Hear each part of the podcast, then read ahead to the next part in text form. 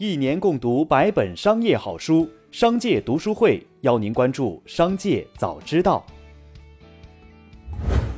首先来关注今日要闻。今日有不少 iOS 用户反馈，语音通话用系统电话接听功能回归了。基于这个功能，用户可以在锁屏页面接听微信语音通话，就像打电话一样直接接听，不用再担心错过或者漏接微信消息。据悉，这个功能最早出现在2016年的 iOS 十时代，但国内运营商坚决反对。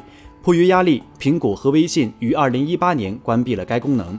直到现在，又传来苹果 Call Kit 功能回归的消息。目前，该功能还处于灰度测试阶段。十四号晚，湖北省人民政府新闻办公室召开新闻发布会。通报十堰市张湾区燃气爆炸事故救援处置进展。截至目前，本次事故已经造成二十五人死亡，目前现场搜救仍在继续。再来聆听商界的声音。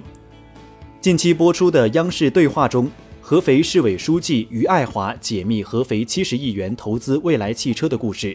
他表示，合肥与企业共患难，在最困难的时候帮助李斌，有专门细致的调研，全方位了解公司。他表示，在投资未来上狠狠赚了一笔，但是这些钱赚来，进一步投向合肥智能汽车产业链发展。李斌则表示，在至暗时刻，合肥伸出了援手，把未来从重症监护室里抢救过来。近日，TCL 董事长李东生在采访中称。TCL 不会考虑造车，会聚焦在核心产业，但是会把握电动车快速发展的机遇，把握商机，做一些和电动车相关的产品。另外，这轮芯片供应短缺将在未来三到六个月逐渐解决。中国芯片的发展瓶颈在两个方面，一个是制造工艺能力和技术团队和美日韩还是有较大差距。此外，受限芯片核心制造装备，中国解决高端芯片问题至少要三到五年时间。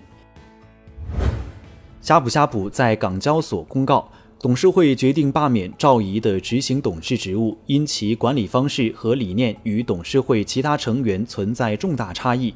董事会认为，允许赵怡继续参与公司管理将不符合公司及其股东的整体最佳利益。再来关注产业新闻。有“杨百万”“中国第一股民”之称的资深股民杨怀定于二零二一年六月十三号凌晨去世，享年七十一岁。杨怀定原是上海铁合金厂职工。一九八八年春，国库券转让从七座城市开始试点，他凭借买卖国库券赢得了人生第一桶金。杨怀定此后成为上海滩第一批证券投资大户，股票市场上炙手可热的风云人物。因为炒股盈利超过一百万，人称“杨百万”，更被一些媒体称作“中国第一股民”。一九九八年，杨怀定被中央电视台评为中国改革开放二十年风云人物。近日，黄山市发布相关有偿救援指导意见。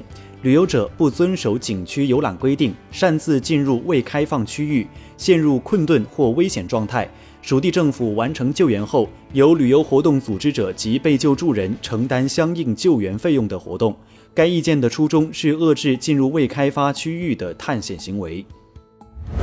近日，南京一餐厅违规收取两元餐具费，被罚九千。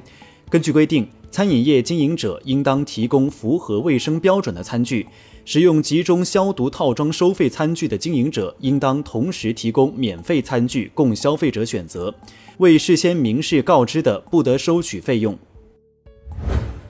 从四月十六号进入玉溪到六月八号象群返回玉溪市境内，北迁亚洲象在云南省玉溪市内活动共计四十一天，途经九个乡镇辖区，穿过多个乡镇及村庄，造成四百多户群众财产受损。主要以经济农作物损失为主。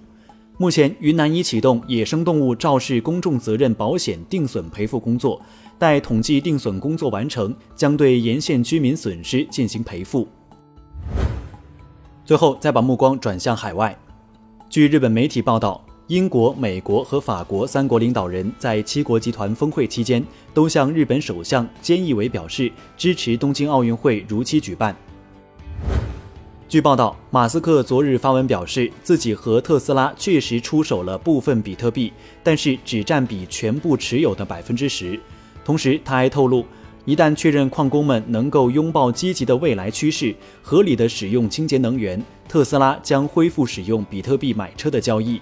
近来，马斯克使用推文来影响加密货币股价的行为已遭到多次批评，外界认为特斯拉也有高位套现的嫌疑。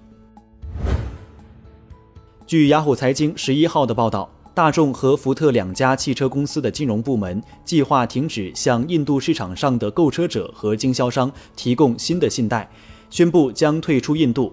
有消息人士称，这两家汽车公司均已于去年停止向购车者提供贷款。将于六月三十号起接任首席执行官职位的高通总裁克里斯蒂亚诺·阿蒙表示。如果软银决定让芯片设计公司 ARM 上市，而非将其出售给英伟达，该公司将与行业其他公司一起收购 ARM 的股份。克里斯蒂亚诺·阿蒙说：“如果 ARM 有独立的未来，我认为你会发现行业生态内的很多公司，包括高通，都有兴趣投资 ARM。高通、谷歌和微软等公司对英伟达收购 ARM 表示担忧，称这笔交易可能影响到 ARM 的独立，且会损害竞争。”以上就是本期《商界早知道》全部内容，感谢收听，下次再见。